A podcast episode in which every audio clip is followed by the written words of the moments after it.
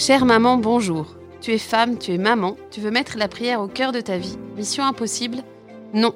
Je m'appelle Claire de Féligonde, je participe au projet Maman Prie. Maman Prie, c'est une équipe de six mamans, des religieuses, un frère dominicain. Avec Famille Chrétienne, nous te proposons chaque semaine de carême une idée concrète pour faire de la prière le moteur de ta vie, au sein même de ton emploi du temps surchargé. Pour que tu sois dans la joie, une joie contagieuse, pour que tu puisses prier et prier dans la durée. Toute ta famille bénéficiera de tes idées, ton mari, tes enfants. La prière d'une maman rayonne dans son foyer. Aujourd'hui, je voudrais te parler de ton réveil. Grand sujet, ce moment où le réveil sonne et où tu ouvres tes yeux. Là, te viennent des pensées liées à ta journée, à ta fatigue.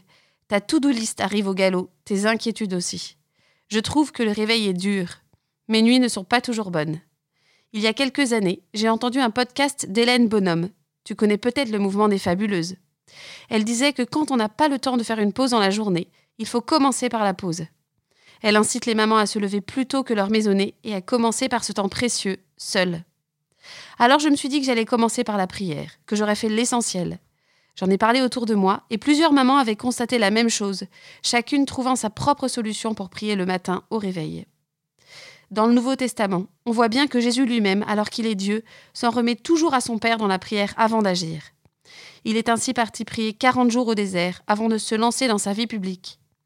Il prie avant de choisir ses disciples. Il prie avant d'apprendre à ses disciples à prier. Souvenons-nous de cela quand nous nous demandons comment apprendre à prier à nos enfants. Rappelons-nous cela quand nous pensons qu'il est plus essentiel d'agir avant de prier.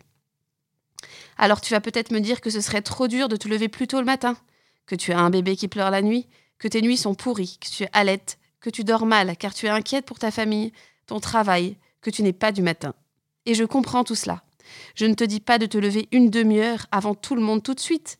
Peut-être que cinq minutes suffisent au départ. Moi-même qui t'en parle, je n'y arrive pas tous les jours. Mais en te levant, en allant rejoindre le coin prière de la famille dans le silence d'une maison qui dort encore, ou en t'asseyant encore dans le brouillard devant une icône qui te plaît, et même si tes enfants se sont réveillés car ils t'ont entendu, tu commences ta journée par un acte de confiance. Avant toutes tes angoisses et préoccupations du jour, tu offres ta journée et ce qui va être vécu.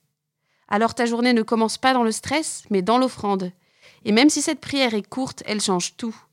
Elle est ta première pensée et ta respiration du matin. Elle change ta journée. Elle ne la rendra pas plus facile, pas plus paisible peut-être, mais tu l'auras commencé avec Jésus.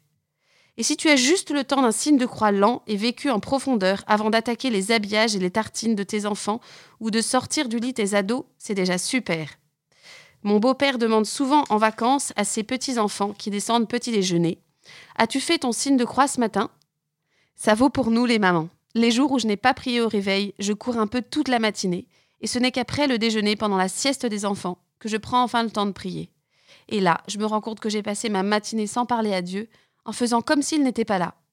Alors que si je me suis confiée à lui le matin, même brièvement, j'y pense beaucoup plus et je sens qu'il visite ma journée. Le père spirituel d'une maman de notre équipe lui disait Vous rentrez dans votre douche, vous faites votre signe de croix. Pourquoi pas? Le tout est d'inscrire la prière dans tes premiers gestes et pensées. Alors l'idée de Dieu qui te visite à chaque instant se fait de plus en plus présente au fil des jours. Je me dis souvent que dix minutes de sommeil en moins, nuit bonne ou nuit mauvaise, cela ne change pas grand-chose. Mais dix minutes de prière en plus, ça change vraiment les choses. Chère maman, toute l'équipe de Maman Prie te souhaite une bonne semaine de carême. Appuie-toi sur cette parole du psaume 81, Dieu est notre force. Dieu te bénisse.